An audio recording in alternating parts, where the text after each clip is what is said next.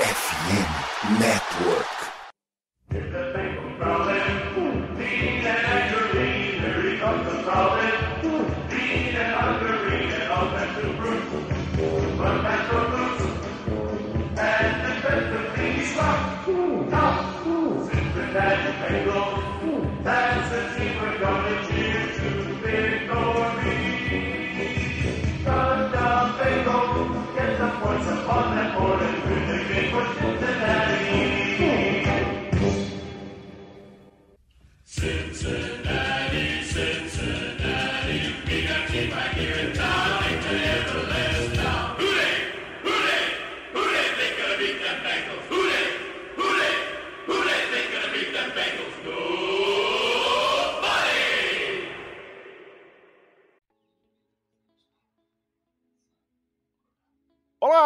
Seja muito bem-vindo ao podcast Who Day BR, a casa do torcedor do Cincinnati Bengals do Brasil. Hoje, episódio número 39, iremos repercutir a derrota do Cincinnati Bengals para o Baltimore Ravens no último domingo, Sunday Night Football no M&T Bank Stadium, lá em Baltimore, Maryland.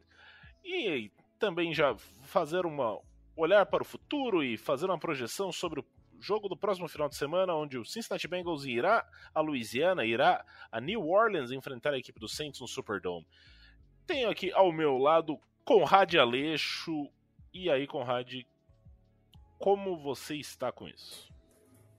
Então, é, é, a gente estava até conversando um pouco antes de começar a gravar, a gente fica um pouco decepcionado, né? Mas acho que deu, deu uma, um pouco de de tristeza ver como o time tá jogando, mas tô, tô feliz aí que meu time classificou dos playoffs paulista de flag, apesar de eu já estar tá quase sendo conhecido como Joseph Klimber do flag aí, né? Tô, volta a jogar, machuca, volta a jogar, machuca. Não, e assim, dessa questão da, da decepção, a gente estava comentando porque o que tem ocorrido, né, assim, de forma geral, não é que o Bengals tem perdido porque os adversários têm feito bons jogos. Se o Bengals tivesse feito cinco jogos decentes, não precisava ser um jogo nota 10, não. Precisava um joguinho nota 7 ali. Tava 5-0. Nenhum dos, nenhum dos, dos adversários teve um grande jogo. Por mais que você pode olhar na tabela e falar assim: ah, Cowboys tem uma defesa forte, tá bem na tabela? Sim. Mas aquele jogo o Bengals, se tivesse jogado mais ou menos, teria levado também. E sem contar o jogo de Steelers e o jogo desse último final de semana. Mas enfim, vamos falar disso mais dentro do nosso programa, né? Isso aqui foi mais um desabafo para começar. Sempre deixando claro que é, caso você queira entrar em contato com a gente, é, entre, é, mande mensagem nas redes sociais, tanto no Twitter quanto no Instagram, arroba eu sou arroba Slash no Twitter, Conrad ou Conrad Underline Aleixo, e o Lucas Saints foi vetado mais uma vez, porque ele é muito pé frio, né? É, a gente gravou dois episódios sem ele, duas vitórias, quando ele retornou, o que acontece? Derrota. Então, Lucas está devidamente vetado, pelo menos até segunda ordem, é, a gente precisa pelo menos ganhar mais uns joguinhos para poder arriscar de novo colocar o Lucas nesse podcast. É, e assim, né, caso vocês queiram, né, além de entrar em contato com a gente, fazer parte do grupo do WhatsApp, é, mande mensagem, a gente passa o link, tem ali 84, 85 pessoas, teve o Gabriel Rulli entrando recentemente, teve o senhor Guedes, que é um já veteraníssimo, né? Acompanhou a temporada de 81 e sempre manda ali cartoons referentes ao Bengals, fazendo ali a alegria do pessoal do grupo. É... E sempre ali, né, tem a, as facções que estão sendo criadas, além da Toba, tem outras aí, o Beliziário e o Rafa Vilela sempre trazendo esse essa dose de entretenimento para o grupo. É, e também a gente fala sempre da FN Network, né? A gente falava antes, Fambonanet, FN Network, que tem é a plataforma que a gente é parceira, a plataforma de podcast, uh, onde você consegue encontrar uma quantidade enorme de podcasts sobre os mais diversos assuntos dentro do futebol americano, né? Então, por exemplo, você quer escutar uma coisa sobre o New Orleans Saints, tem o Under the Superdome, que é um podcast focado uh, no New Orleans Saints, que é o nosso próximo adversário. Então, possivelmente, pô, você tá ali sabadão, ansioso para ver se começa o jogo. Vai lá, escuta o podcast do pessoal, da rapaziada, vê o que, eles estão falando do Bengals. Às vezes você consegue extrair ali alguma informação, ó, quem joga, quem não joga, e daí já fica um pouco mais preparado para o duelo do próximo final de semana. Além desse desse disclaimer, a gente tem aqui a a FN Network também quer conhecer você, né? Então, a gente sabe que só entendendo os gostos dos nossos ouvintes e a rotina deles, a gente consegue trazer cada vez mais conteúdo de acordo com o consumo. Então, para a gente que produz o conteúdo aqui da FN, a gente quer entender a comunidade e falar um pouco sobre tudo que envolve isso. Então, a gente tem aqui, é, um, com esse objetivo, uma pesquisa para vocês ajudarem a responder. Na descrição desse episódio tem um link com algumas perguntas simples, que não vai demorar mais do que 3 minutos para você responder. Inclusive, por que, já não faz isso agora, enquanto está ouvindo esse episódio? Lembrando que a gente não vai divulgar isso para ninguém, você nem precisa se preocupar, não tem spam, não tem nada, 100% anônima. Podemos contar com você para tornar a FN Network uma comunidade cada vez mais forte? Então bora lá, juntos somos, somos FNN. É isso, então você vai lá, responde a pergunta, as perguntas que a FN Network preparou para os nossos ouvintes. Ali a gente consegue produzir um conteúdo mais direcionado para vocês, não só a gente do Rudei BR, como a FN Network, de forma ampla e completa. É... Então vamos agora falar sobre o jogo do último final de semana, é... né, o Sunday Night. Primeiramente vou já fazer o meu meu já tradicional discurso que Jogo de prime time não é para mim, né? Pô, você passa raiva, é tarde da noite, você, depois você fica nervoso, você vai dormir, você vai acordar cedo no outro dia, tudo estragado.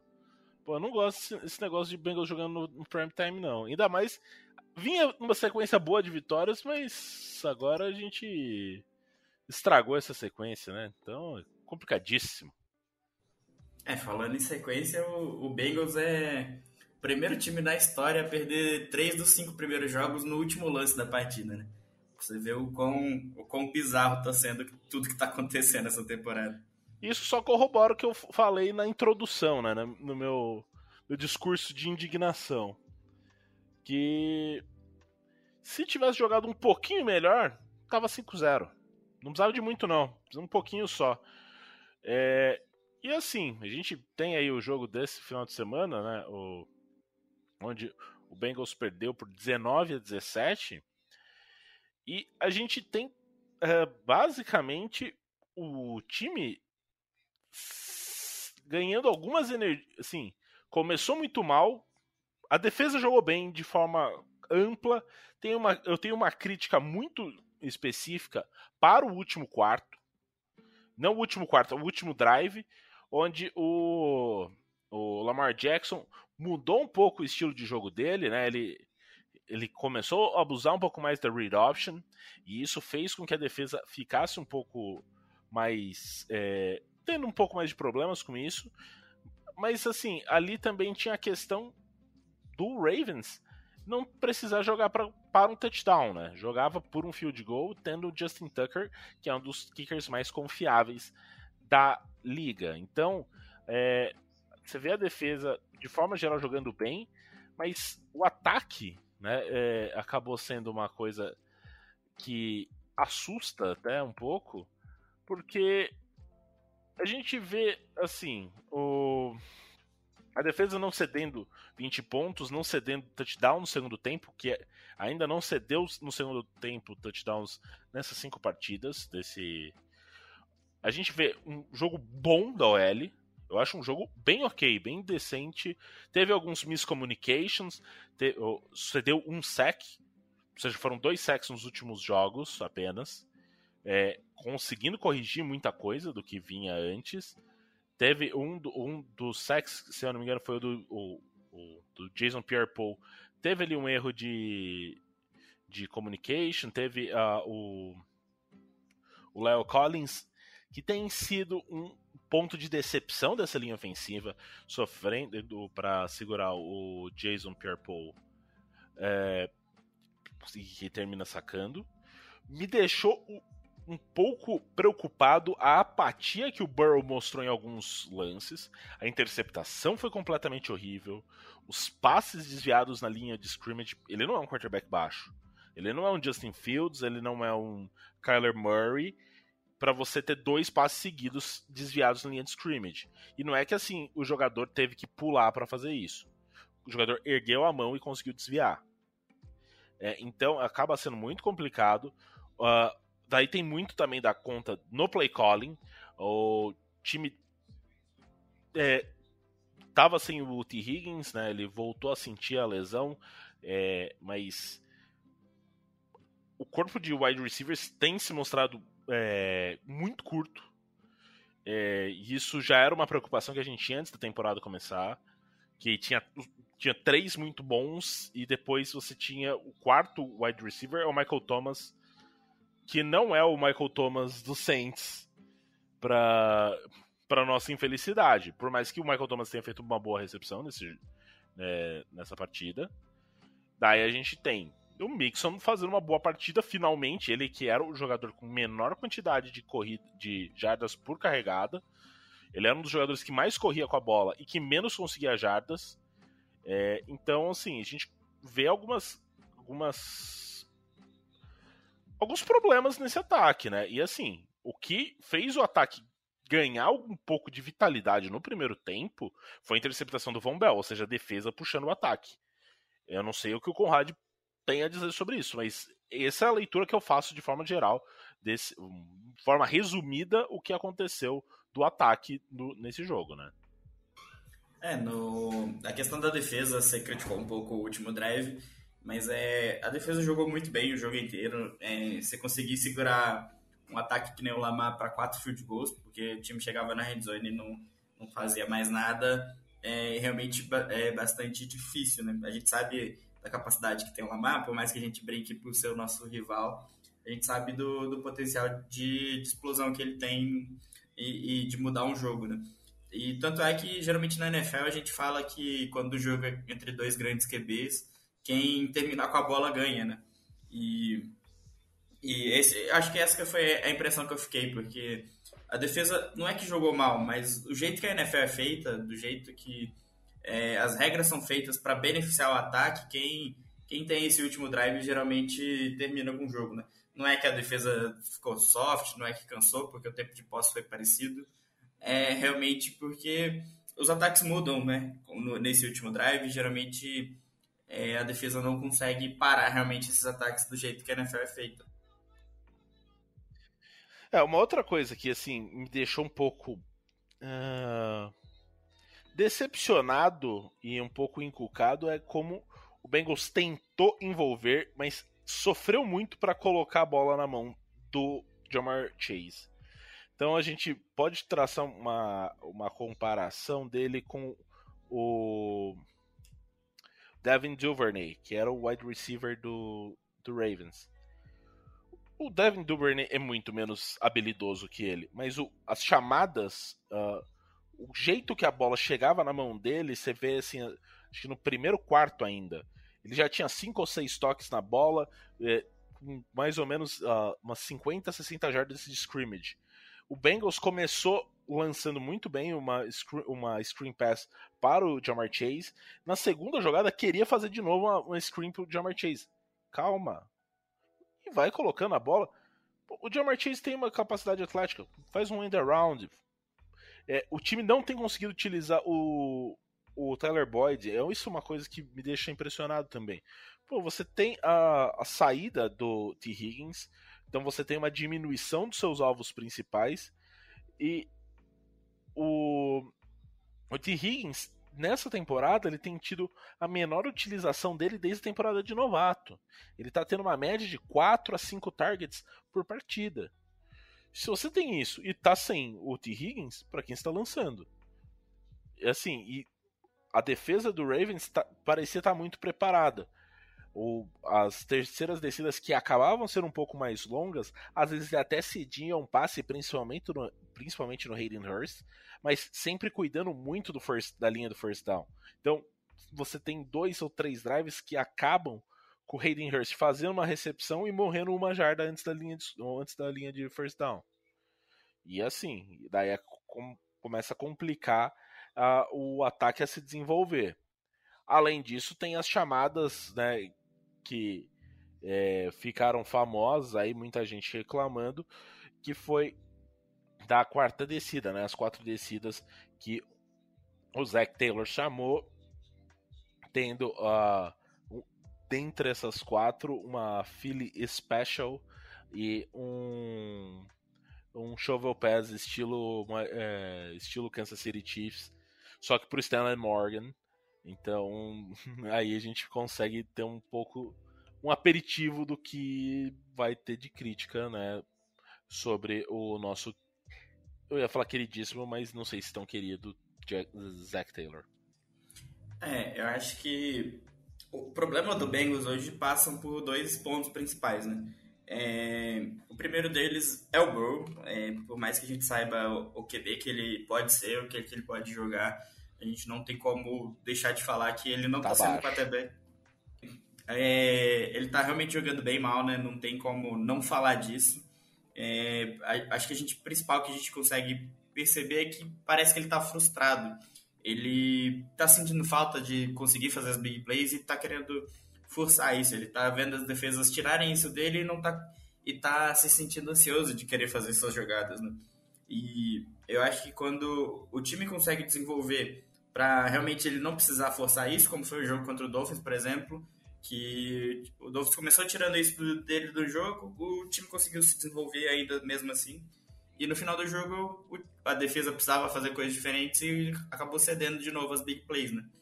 Então, você vê que por mais que passe pelo jogador, também passe pelo, pelo próprio desempenho do ataque, né? Essa, essa ansiedade de querer fazer, essa ansiedade de querer resolver o jogo logo para mostrar que o time está bem, para mostrar um desempenho bem, bem alto.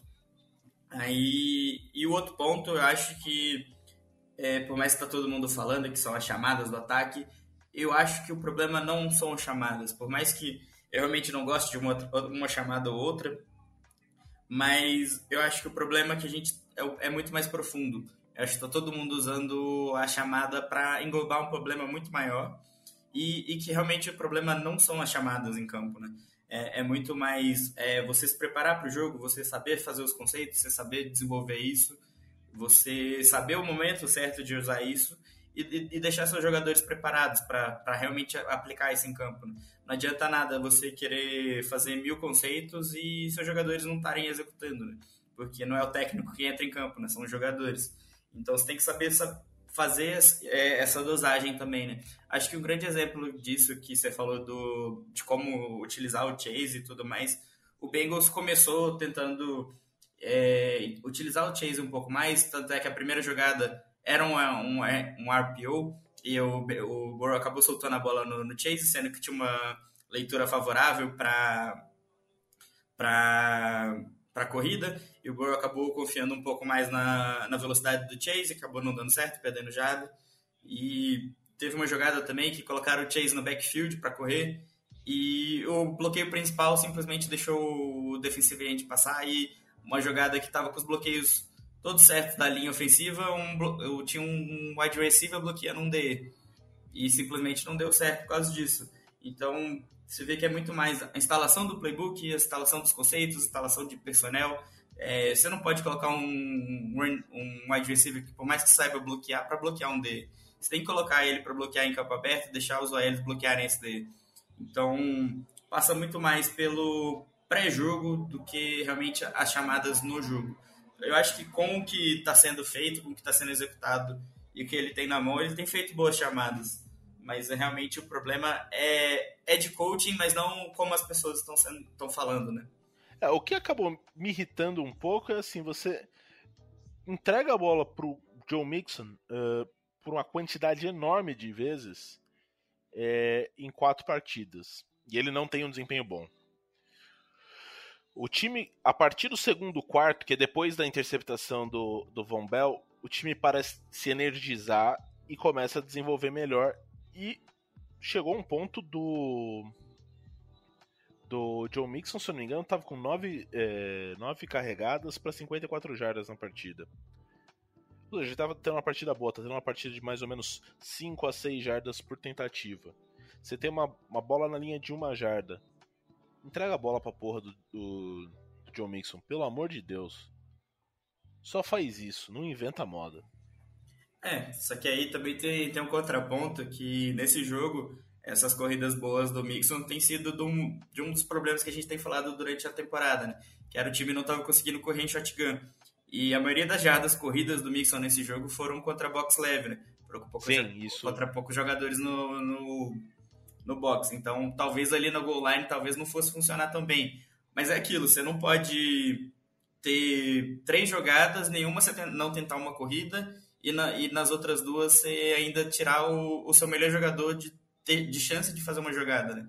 Você não pode tirar a bola da mão do Burrow para fazer um shovel pass e um, e um Philly Special, né? Não dá. É, e assim, e ainda o shovel pass, vou dizer, se é pro... Pô, se você tá ali time tá completinho ali. Você fala, não, beleza, vou mandar a bola no Chase, vou mandar a bola no Higgins. Pô, ele mandou a bola no Stanley Morgan. Você vai depender uma quarta descida para um jogador que mal, mal tem snaps no, no campo ofensivo. E ali, além de tudo, teve erro na linha ofensiva, que vazou o vazou marcação em cima, né, vazou pressão para cima do Burrow. É, eu acho que foi o Lyle Collins, mas eu não tenho certeza. Que, se não me engano, foi essa a jogada que depois filmaram a sideline o, o Zach Taylor e o Lyle Collins tendo uma, uma conversa um pouco mais acalorada. A do, do Lyle Collins foi no, no Philly Special. Não foi no, foi no Philly Special? Foi. É, e Além disso, você tem a questão de. O Burrow, naquele lance, parece que ele faz um lançamento sem olhar. Então, assim, é, eu escutei em outros podcasts também falando. Ah, lembrou um pouco o Patrick Mahomes. Só que assim, o Patrick Mahomes faz isso direto e faz pro Travis Kelsey. Tem uma Sim. diferença entre, entre você fazer uma jogada que tá no seu playbook, você faz várias vezes, essa jogada foi feita duas vezes já, essa, tempor essa temporada.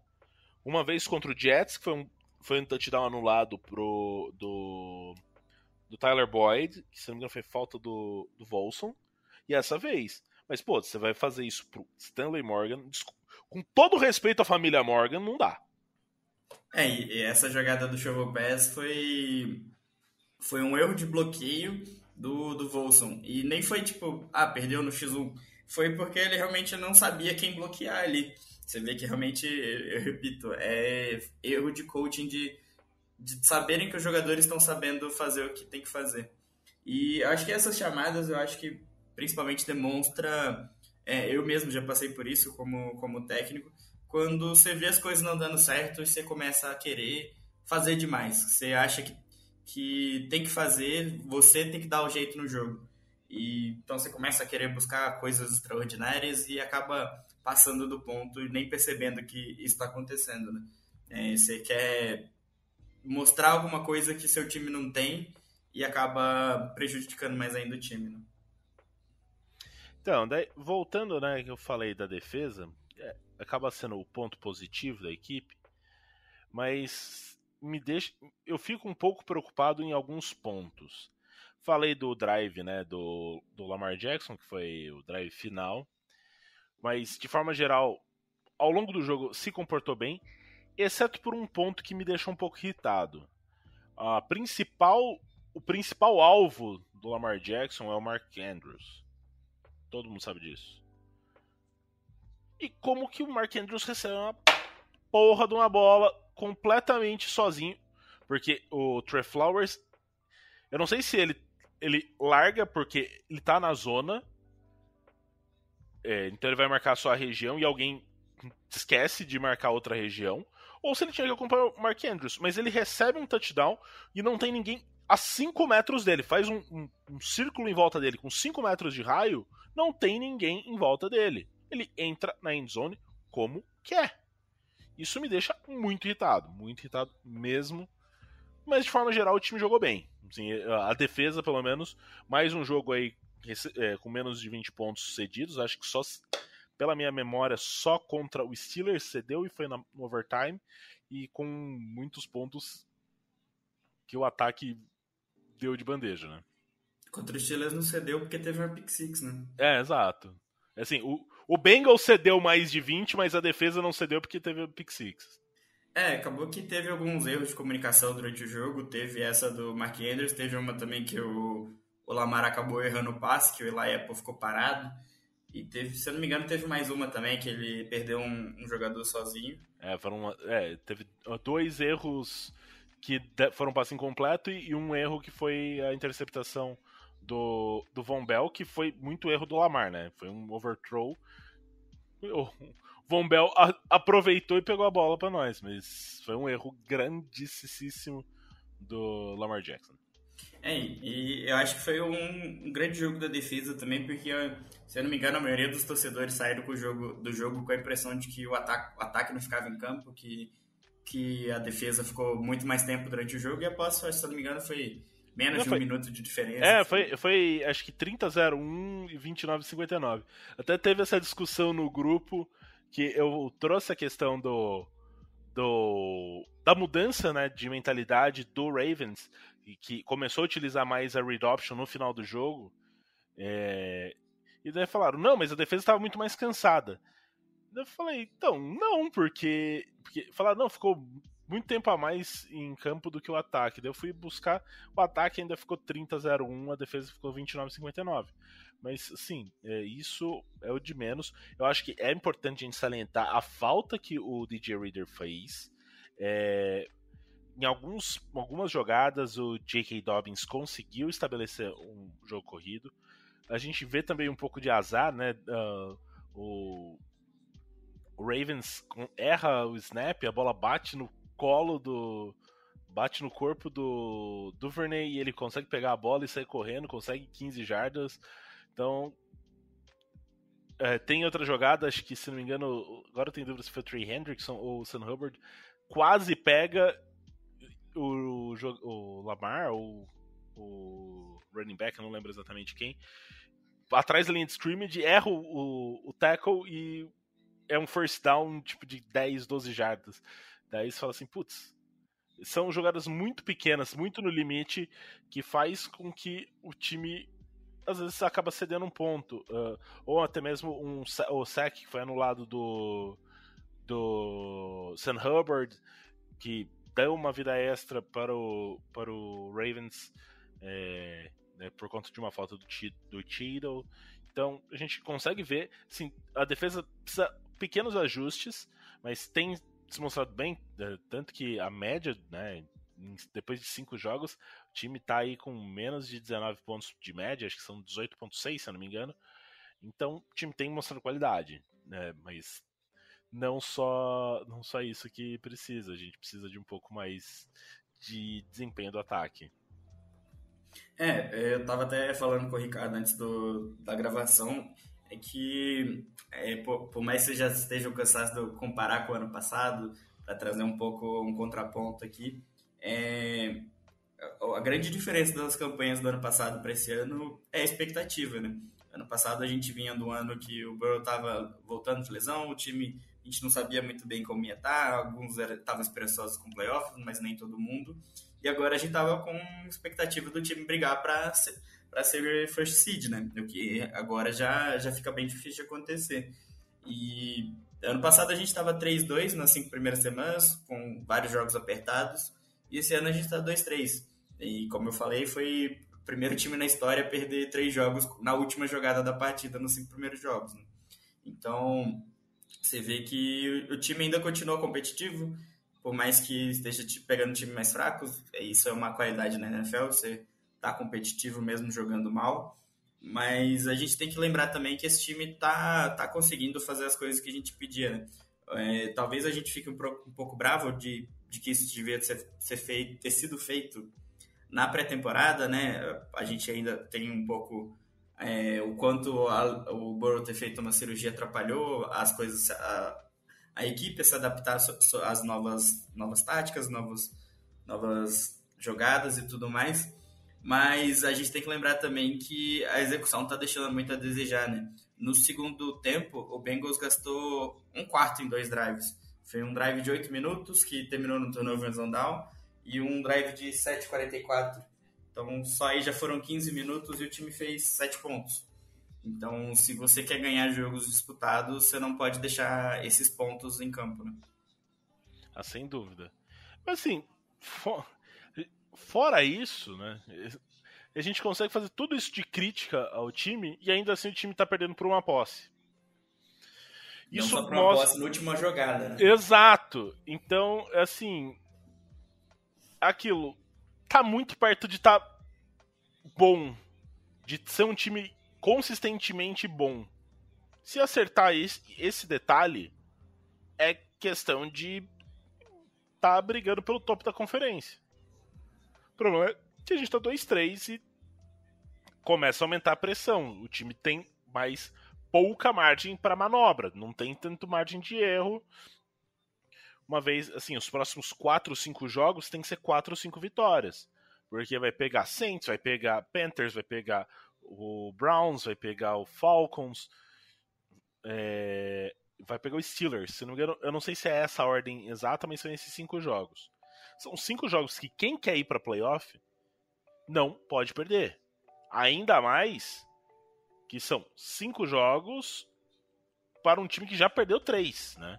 Então não, não, a gente não pode pensar em falar assim, nossa, um 6-4 depois de 10 jogos. Não, tem que ser 7-3. 7-3 ou nada. Porque uh, o finalzinho eu, eu acho que pode ser problemático ali. A questão de é, enfrentar de novo Baltimore, enfrentar Bills, enfrentar Chiefs. A gente já passou por isso ano passado, não Bills, mas enfrentando uma sequência muito dura de jogos no final da temporada. É, e assim, eu não gostaria de chegar tendo que vencer esses jogos. Gostaria de já estar um pouco mais tranquilo e fazer com que esses jogos seja um método de impulsionamento para você chegar já alinhado nos playoffs, como foi acontecendo ano passado. O time acabou ganhando, se acertando naqueles jogos contra Kansas City, contra Ravens. É, conseguiu até uma vaga, a vaga nos playoffs com uma semana de antecedência, pôde poupar contra o Browns como se tivesse uma, uma semana de bye e enfrentou o Raiders na primeira semana dos playoffs com o time descansado. Então eu vejo algo nesse sentido, mas precisa ajeitar isso. É, não dá para chegar no final da temporada precisando ganhar jogos difíceis e achar que vai ganhar todos os jogos por uma posse, né? Tem que tentar resolver por agora mesmo. Então, mas agora já começando a dar uma olhada.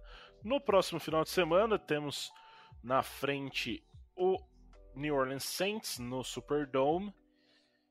E o time do, do New Orleans Saints está 2-3. Tem aí a mesma pressão, mais ou menos, que o Bengals tem. Talvez com a, a expectativa um pouco menor do que o do Bengals, então a torcida talvez fique um pouco menos, mas é um time também com muitas lesões. Então, assim, a gente volta, né, com a questão do injury report já trouxe essa, essa questão, né? Então, a gente tem o Michael Thomas, que não jogou a última semana. É, inclusive, ele está no meu time do Fantasy, então eu estou aí atento à, à questão dele. Eu acho que Deixa a gente tá gravando na quinta-feira, eu vou até dar uma olhada no injury report do Saints se saiu, se ele treinou ou não. Eu acho que não. É... Tá. E daí a gente tem outras questões. Tem o Chris Olave, que também é o, o também é wide receiver, rookie, é... que teve a, uma concussão na última partida. Né, o Chris Olave treinou limitado, o Michael Thomas não treinou. Michael Thomas, a tendência já vindo de ah, uma semana sem. Ele saiu durante o jogo da semana 4, não jogou na semana 5. não tendo treinado na, na quarta e na quinta, possivelmente não joga, né? Tá vindo aí uma sequência ruim. O Marshall Latmore, que é um dos principais corners, também está machucado. Né? E você tem o, o Landry, né? Que também é de. Também é wide receiver. Que era do Browns também. Sem estar, sem estar disponível, pelo menos nesse, nesse, nesses treinamentos. E é, surge um pouco a dúvida com relação ao quarterback, né? É, tudo bem que eles têm o Tyson Hill, que no último final de semana fez barbaridade ali na defesa dos Seahawks, mas não é exatamente o quarterback. Daí tem Andy Dalton, que mais uma vez vai enfrentar o, Bengals, né? Ele que já esteve é, enfrentando com o Bears recentemente. Então, e daí pode ser mais um quarterback reserva que o Bengals vai enfrentar, né? Que daí é a questão que a gente tem falado do, da sorte da defesa também, né? A gente fala muito da qualidade da defesa do Bengals, mas também tem contado com um pouco de sorte. É, na, na defesa do Bengals tem basicamente um, é basicamente aí Saints, né? Tem o Hendrickson, tem o Bell, tem o Eli Apple. É, e principalmente o Eli Apple é, é, um jogador que provavelmente vai estar bem motivado para jogar contra, contra esses Saints, né? Não, e não só essa questão do, do Eli Apple, do, né, da defesa, não só os jogadores de defesa, como também tem o pessoal de LSU, né?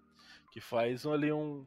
Além de ter o revenge game dos jogadores da defesa, tem um, que eles chamam de homecoming, né? O, o jogo quando você tá de saída do college ou quando você volta para fazer ali você traz todos os jogadores de volta para sua alma mater, por mais que a LSU não jogue no Superdome costumeiramente, mas você tem Jamar Chase, você tem o Tyler Shelvin, você tem o, o Joe Burrow, você tem o Lyle Collins, é, então o time tem uma quantidade de jogadores é, oriundos de LSU Tigers que também vão se sentir um pouco em casa por estar tá jogando ali. Tem aquele combustível a mais, né, de estar tá enfrentando ou tá jogando no estado onde foi o onde fizeram sua universidade, né, fizeram a carreira no college football e talvez isso seja uma motivação a mais, né? Dá um gostinho. E é, você assim, falou que eles não jogam tanto no Superdome, mas se eu não me engano, a semifinal ou a final daquele ano no college foi no, no, no estádio do Saints, né? Então é um estádio que eles estão acostumados a ganhar. É, e daí a gente tem também, assim, uh, a questão de como que o time vai lidar, né? O, o Alvin Kamara tem é, sofri também um pouco com lesões, não sei se ele vai ser o lead back. Ele imagino que sim, já que ele não tá tanto no no injury report, mas tem que ver em que status ele tá, né? Ele assim, ele não tá ele tá treinando, mas o quantos por cento ele tá, quanto ele tá confortável com, a, com o corpo dele. Porque duas semanas atrás ele tava completamente fora. Uh, ele jogou contra o, o Panthers. Só que foi um jogo que você percebe claramente que ele, ele tá jogando sem estar tá em condições. E você, pegando os dados dele, ele não tá fazendo números próximos do que, que a gente tá acostumado a ver do Alvin Kamara, né? É, por, por mais que ele esteja jogando ali, ele chama bastante atenção. Acho que o grande problema para nossa defesa foi que contra o Ravens a gente não estava conseguindo é, ser muito efetivo como tinha sido nos outros jogos contra o jogo corrido e a gente viu o Tyson Hill ter um dos melhores jogos da carreira dele correndo com a bola, né? Contra o Seahawks. Então vai ser bem interessante ver como que nossa defesa vai se portar para conseguir parar isso, né? Não, só trazendo aqui uma correção, né? O último jogo que ele fez contra o Seahawks, ele acho que já voltou ao normal. Eu vi 103 jardas corridas e 91 recebidas, ou seja, quase 200 jardas de scrimmage. É, acho que o menino Alvin Kamara tá, tá de volta de volta aos trilhos e espero que a defesa do Bengals esteja bem preparado para enfrentá-lo. É, e, e, a gente ainda não sabe se vai o James Winston ou o Andy Dalton de QB, mas é, a grande chance é que seja o Dalton mesmo. E acho que a gente conhece bem o quanto que o Dalton é diferente quando tem tempo para lançar e quanto a pressão chega, né? Então, principalmente para parar esse jogo corrido, tanto com o Camara quanto com o Taysom Hill, ou para fazer pressão no Dalton, a DL vai ser bem necessária para esse jogo, né? E a gente tem visto que os jogadores reservas que estão entrando na rotação não, não têm sido tão efetivos assim. Então, é, a gente vai precisar não só de um jogo bom do Hendrickson, do, do Hubbard, mas também que nossas reservas consigam dar um salto de produção aí para esse jogo, né? É, e assim, eu é, uma coisa que eu tava lendo mais cedo, é, o, a defesa do Saints abusou de jogar é, de jogadas usando mais a parte de cobertura. É, só que ele tava, se não me engano, era, a análise era do jogo contra o, o Seahawks, e, só que eles estavam usando mais a cover 1 e cover 3. A tendência, né, como o jogo é, o jogo terrestre do Bengals não vem eh, se desenvolvendo de maneira uh, satisfatória e o time sente muito em cover 2. Então, isso acaba sendo um jogo que, para o Joe Mixon, eu acho que é muito importante. Ele já mostrou que contra o, contra o Ravens que estava conseguindo correr bem em box leve, contra box leve. Então, eu acho possível que uh, o, ele tem a melhor partida dele na temporada exatamente por isso. E ele fazendo uma boa partida começa a abrir um pouco o espaço para o Joe Burrow. Então, enfrentar uh, coberturas com menor é, número de safeties, né, uh, com apenas um single high no, no fundo do campo, ou às vezes até mesmo eles resolvendo pressionar, mandando blitz e não tendo ninguém fazendo a cobertura no fundo do campo. E isso transformando um pouco a vida do Burrow, que costuma ter um desempenho melhor contra é, contra menos jogadores, né? Com, com ou single high ou o cover zero, né? É, e assim possivelmente encaixar jogadas de maior é, big plays, né? maior impacto na partida. É, o, o Seahawks era um time que a gente via que, que realmente era um time bastante efetivo correndo com a bola até aqui, né? E talvez até pelo fato de ser o Geno Smith, a defesa acabou se colocando de maneira que, tipo, ah, se quer ganhar da gente, ele vai ter que jogar, né? Então, é, a gente viu, por causa disso, a gente viu as formações da defesa que você falou e acabou abrindo espaço para o Tyler Lockett, para o Metcalf, que a gente viu tiveram bons jogos, né? Então, no nosso caso, a gente sabe que a defesa vai se preparar para jogar contra o Burrow. A gente vai começar a ver um pouco mais de cover 2. Então, é... não só cover 2, né? Cover 4, cover 6, que são formações com dois safeties lá no fundo, tentando disfarçar um pouco. Mas a, a gente precisa desse jogo do Mixon, né? Que a gente vai enfrentar boxes mais leves e a gente precisa que esse jogo corrido realmente funcione para que as defesas tenham que parar isso e abrir espaço para as big plays acontecerem, né?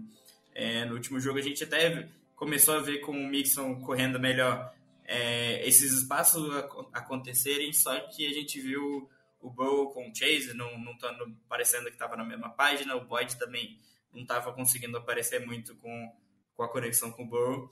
Então a, a gente precisa começar a ver isso realmente funcionar de fato para querer almejar algo a mais durante o jogo, né?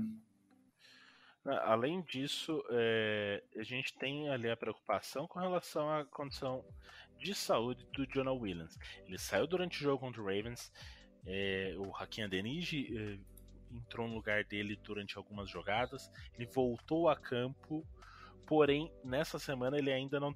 Foram dois, trein, dois dias de treinamento, dois dias onde ele não não esteve em campo. Então a gente começa a ficar um pouco preocupado, até porque ó, a linha ofensiva tem começado a dar demonstrações que de melhora, mas ainda é uma unidade que é muito frágil. Você colocar um, um jogador que está abaixo de, do nível dos titulares já começa a complicar bastante.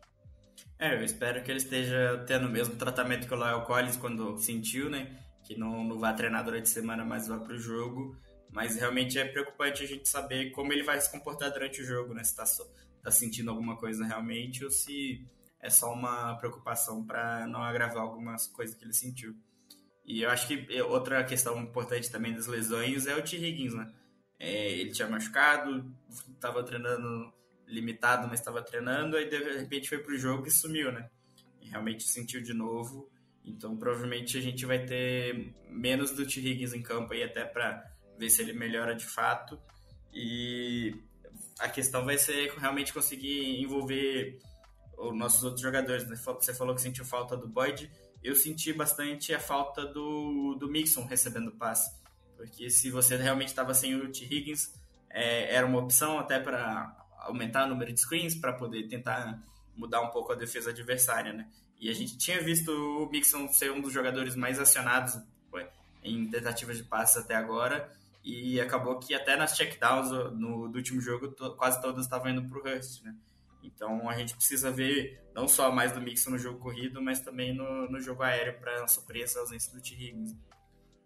É, não só do Mixon, também como o Pirine muitas vezes. Porque eu lembro que de uma das jogadas, eu revendo o jogo contra o Ravens, é que o Burrow fixa muito o olho no, no Chase, sendo que ele poderia ter só soltado a bola no Pirine, conseguindo first down e avançado, e daí, aquele assim, você vai tirando a pressão, vai avançando no campo, você tendo o McPherson acaba facilitando bastante o trabalho, porque você está ali mais ou menos na linha de 35, 40 do campo de ataque, já é uh, uma região de alcance de field goal para ele, né? Uhum. Então acho que é isso, a gente conseguiu é, dar um panorama médio a respeito do, do New Orleans Saints, o, do jogo do próximo final de semana. Tem alguma prediction para fazer, Conrad? Cara, eu eu tô sentindo. Ah, o Saints é um dos times que mais é, tem diferença de turnovers, né? Se eu não me engano, é o último da liga. É menos e... 8, né? 13 que eles. Entre... 13 vezes eles entregaram a bola e apenas 5 recuperaram.